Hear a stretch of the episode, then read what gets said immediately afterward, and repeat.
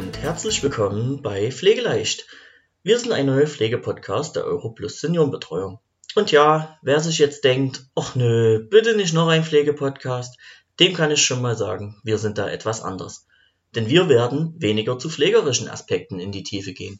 Vielmehr möchten wir euch mitteilen, wie wir unseren Bewohnerinnen und Bewohnern in unseren Einrichtungen den Alltag erleichtern und schöner gestalten. Daher machen wir es uns zur Aufgabe, euch an eine spannende Branche heranzuführen und dabei den Blick auch immer wieder auf die Menschlichkeit zu lenken. Denn das macht die Pflege früher wie heute aus. Menschlichkeit. Ebenso geht es uns darum, euch als Hörer auch ein wenig die Angst zu nehmen, später einmal selbst pflegebedürftig zu werden. Doch bevor wir zu unserem ersten Thema kommen, könnt ihr an meiner Wortwahl wahrscheinlich schon erahnen, dass ich nicht alleine bin. Neben mir sitzt meine geschätzte Kollegin Tina und ich würde sagen, wir beide stellen uns jetzt erstmal kurz vor. Hallo Sebastian und danke für deine Einführung. Mein Name ist Tina, ich bin gelernte Pflegefachkraft und Pflegedienstleiterin und seit ungefähr einem Jahr bei der Europlus Seniorenbetreuung als Pflegeberaterin tätig. Vielen Dank, liebe Tina. Wie ihr es Tinas Worten entnehmen konntet, mein Name ist Sebastian und ich bin der Verantwortliche für den Servicebereich bei der Europlus Seniorenbetreuung und bin unter anderem zuständig für die Unterstützung in den Bereichen Reinigung und Hauswirtschaft in unseren Seniorenresidenzen und eben mache ich auch jetzt noch den Pflegepodcast hier mit dir, Tina. Schön, und ich freue mich drauf. Mal schauen, was rauskommt dabei. Ja, ich bin auch schon ganz gespannt und wir sind natürlich auch gespannt, ob es euch gefällt. In unserer Einleitung haben wir bereits erwähnt, dass der Fokus bei uns auch immer wieder auf der Menschlichkeit liegt.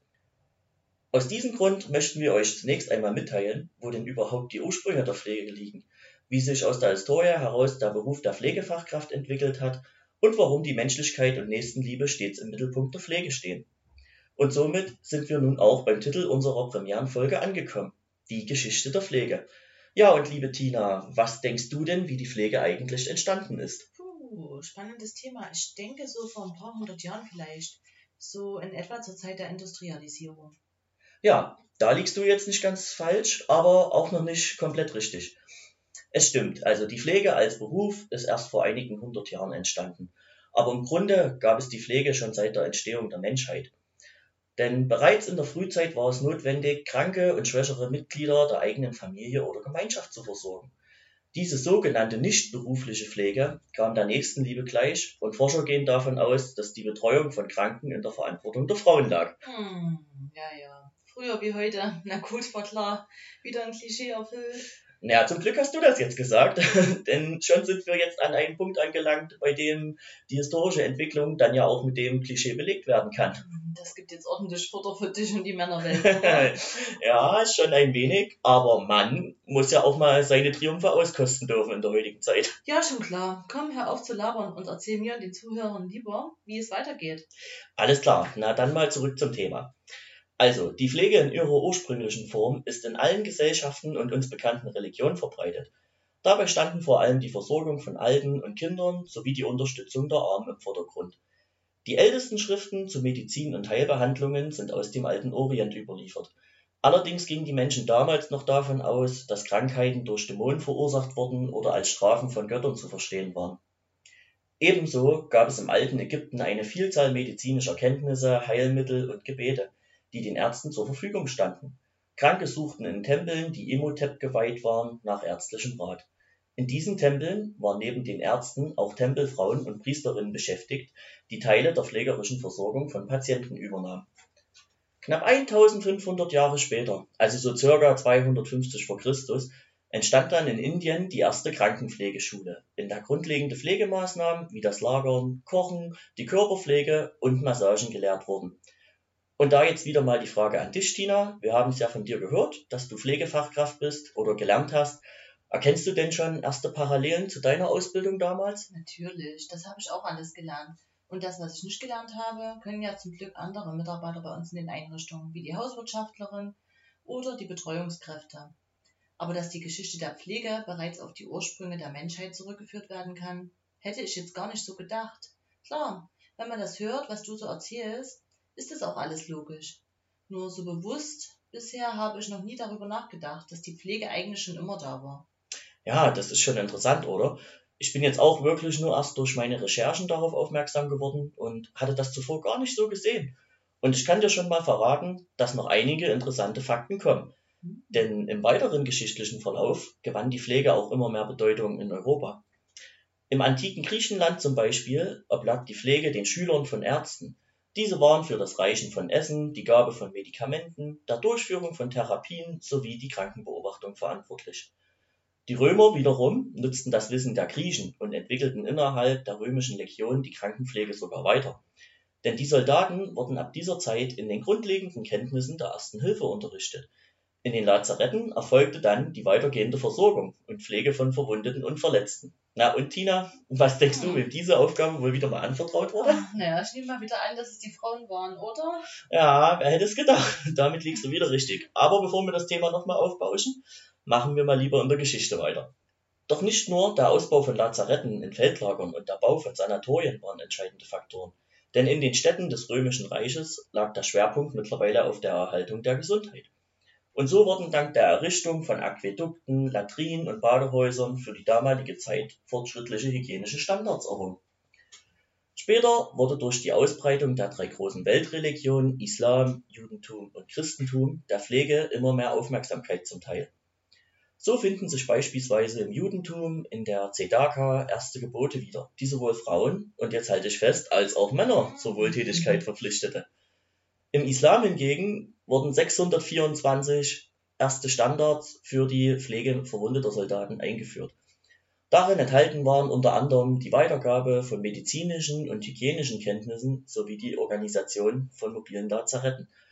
Ja, und beim Christentum weiß ich, Tina, da kennst du dich eigentlich ganz gut aus. Ja, da hast du recht. Die Nächstenliebe war im Christentum ein wichtiger Grundpfeiler für weitere Entwicklung der Pflege. Die Fürsorge sollte allen Hilfebedürftigen, also sowohl den Kranken, den Armen, Waisen und Fremden dienen. Zudem entwickelte sich mit dem Diakonat die erste organisierte Fürsorgereform im westeuropäischen Raum. Und während im Mittelalter an den Unis in Europa Medizin als Studienfach angeboten wurde, oblag die Pflege, angetrieben natürlich von dem christlichen Ideal der Nächstenliebe, vor allem den Klöstern. Bis ins 17. Jahrhundert entwickelte sich die Pflege durch Bruderschaften, Krankenpflegeorten und Kongregationen kontinuierlich immer weiter. Aber weißt du was? Es gab ja dann immer noch keine fundierte Ausbildung zur Pflegefachkraft, oder? Nein, das gab es leider immer noch nicht. Doch die Notwendigkeit einer professionellen Pflege rückte natürlich immer mehr in den Vordergrund da sich auch Hospitäler vermehrt zu reinen Krankenhäusern entwickelten und für die Pflege entsprechendes Assistenzpersonal benötigt wurde. Und dann gab es natürlich auch noch ein anderes Problem, zu dem du uns wieder etwas erzählen kannst. Hm, Genau, die Pflege wurde vermehrt von den sozial benachteiligten Schichten geleistet. Und außerdem war Frauen das Recht auf Bildung noch versperrt. Oh, Oh, äh, hast du mir zugehört? ja, habe ich. Hab bloß gerade gelesen, sorry. ja, leider war das damals noch so. Allerdings läuft das ja heute auch etwas anders und wie es dazu kam, kann ich dir auch gern noch erzählen. 1781 nämlich wurde in Mannheim die erste öffentliche deutsche Krankenpflegeschule durch Franz Anton May gegründet. Dort wurden in dreimonatigen Kursen zumindest die notwendigsten Grundkenntnisse gelehrt, um somit eine minimale Ausbildung zu ermöglichen. In Österreich entstand nur drei Jahre später das Wiener Allgemeine Krankenhaus. Zudem führte Joseph II. weitere Reformen ein, mit dem Grundgedanken, die Trennung medizinisch Kranker und Versorgungsbedürftiger zu erreichen und dies trotzdem an einem gemeinsamen Ort zu zentralisieren. Also in etwa so, wie wir es auch heute noch kennen. Ein weiterer wichtiger Schritt war dann die Rekrutierung von weltlich und wissenschaftlich denkendem Personal. Denn dadurch setzte zunehmend der Verdrängungsprozess der rein christlich motivierten Pflege ein. Und für das, was im 19. Jahrhundert geschah, darf ich nun dich wieder ins Boot holen, liebe Tina, und übergebe ganz herzlich wieder. Ja, genau, das erinnert mich nämlich total an Florence Nightingale, The Lady with the Lamp. Voriges Jahr war doch ähm, durch die WHO das Jahr 2020 als Jahr der Hebammen und professionell Pflegenden ausgerufen. Das war nicht ohne Grund so, denn mit diesem Jubiläum sollte Florence Nightingales 200. Geburtstag und ihr unermüdlicher Einsatz in der damaligen Zeit anerkannt und geehrt werden. Ich erkläre dir ganz kurz was dazu. Der evangelische Pfarrer Theodor Fliedner gründete 1836 in Düsseldorf ein Krankenhaus und ein Diakonissenmutterhaus, um die humanitäre Hilfe für Arme und Kranke zu leisten. Dies war damals ein Vorbild für die diakonischen Anstalten in Deutschland, wie auch im Ausland. So begann der Startschuss für die berufliche Pflege. Danke, Tina. Aber sag mal, hatten wir dazu nicht auch letztes Jahr bei uns auf der Euro was in Facebook geschalten? Irgendeine Aktion oder so? Natürlich. Um Florence Nightingale allen Pflegenden und Hebammen Respekt, Anerkennung und Wertschätzung zu zeigen, haben unsere Einrichtungen, das war der 12.05., dem Tag der Pflege eine Lampe ins Fenster gestellt. Ach ja, genau. Jetzt, wo du das wieder sagst, kann ich mich auch noch daran erinnern. Da gab es auch einige tolle Bilder bei uns auf der Facebook-Seite zu sehen. Und wenn ihr jetzt Lust bekommen habt und erfahren möchtet, was in unseren Einrichtungen sonst noch so alles vonstatten geht, dann schaut einfach mal selbst auf Facebook vorbei. Ihr findet uns unter dem Suchbegriff Europlus Seniorenbetreuung. Und weiter geht's zum Thema. Florence Nightingale veröffentlichte zudem später auch noch die Notes of Nursing. Diese galten als erste Pflegetheorien und das darin enthaltene Ausbildungsmodell des Nightingaleischen Systems reformierte weiter die Pflegebildung. Sie hatte damit auch Einfluss auf den Gründer der internationalen Rotkreuzbewegung genommen, Henri Dunant, der ebenfalls weltanschauliche und konfessionell unabhängige Krankenpflegeschulen einrichtete. 1903 gründete Agnes Karl die erste Berufsorganisation der Pflegerinnen Deutschlands sowie der Säuglings- und Wohlfahrtspflegerinnen, später zum Agnes-Karl-Verband umbenannt. Ja, und danach, Tina, was denkst du, wie sich die Pflege in den Folgejahren erst einmal entwickelte? Hm, naja, kamen jetzt nicht die beiden Weltkriege? Ich nehme an, die Entwicklung kam ins Stocken und es musste sich vermehrt um Kriegsverwundete eher gekümmert werden, ne? Ja, das stimmt. Leider erlitt die Entwicklung der beruflichen Pflege aufgrund dieser geschichtlichen Ereignisse in Europa Einbruch. Und in der NS-Zeit wurden die Pflegekräfte auch zu vielen Gräueltaten gezwungen. Allerdings entstanden in den angloamerikanischen Gebieten ab 1910 erste Hochschulstudiengänge für die Pflege und die Entwicklung schritt deutlich schneller voran als in Europa. Ein weiterer wichtiger Name der Geschichte ist die US-Amerikanerin Hildegard Peplau. Sie veröffentlichte 1922 die Interpersonal Relations in Nursing oder auch zu Deutsch die zwischenmenschlichen Beziehungen der Pflege, worauf das Modell der psychodynamischen Pflege basiert. Zudem gelten ihre Theorien als erste Pflegetheorien nach Florence Nightingales Notes on Nursing, die wir ja bereits im Verlauf dieser Sendung schon mal angesprochen hatten. Diese Entwicklungen in den USA waren wiederum wichtig für die Neuorientierung der Pflege ab den 50er Jahren in Deutschland. Denn die Schwesternschule der Universität Heidelberg integrierte Peplaus Theorien in ihrem Curriculum und die dort entwickelte dreijährige Ausbildung diente als Vorbild der im Krankenpflegegesetz festgelegten Inhalte. Seit dieser Zeit entstanden zahlreiche weitere Theorien, die die Pflege bis ins 21. Jahrhundert prägten und auch immer noch prägen. Und auch heute unterliegt die Pflege einer ständigen Anpassung und kontinuierlichen Verbesserung. Denn wie zu Beginn bereits erwähnt, Pflege ist menschlich. Wow, danke für die tolle Zeitreise, Sebastian. Und weißt du, wer uns zu dem Thema Pflegeausbildung eine viel detailliertere Auskunft geben kann? Unsere zentrale Praxisanleitung. Ich denke, in einem der folgenden Podcasts wird sie uns einiges darüber berichten können, wie sich die Inhalte der Pflegeausbildung von früher bis heute entwickelt haben. Oh ja, das stimmt wohl, liebe Tina. Denn im Verlauf unseres Podcasts werden wir auch immer mal wieder mit Mitarbeitern aus unserem Unternehmen sprechen, um euch an unserer Arbeit teilhaben zu lassen. Und nun, Tina, sind wir auch schon am Ende der heutigen Sendung angekommen. Was hast du denn für dich persönlich aus unserer Premierenfolge mitgenommen?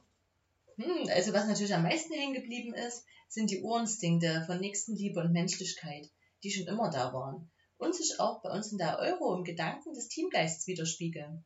Vielen Dank, Tina. Das war jetzt ein wunderschönes Schlusswort von dir. Und wenn euch als Zuhörer die heutige Folge auch gefallen hat, dann abonniert uns doch gerne auf Spotify, Apple Podcasts, Deezer oder Amazon Music. Natürlich könnt ihr uns auch gern eure Wünsche, Anregungen oder Kritiken per E-Mail zukommen lassen. Verwendet dazu die Adresse pflegeleicht.europlussenioren.de. Wir hoffen natürlich, dass es euch gefallen hat. Schaltet beim nächsten Mal wieder mit ein und wir sind dann mal raus für heute. Tschüss. Tschüss.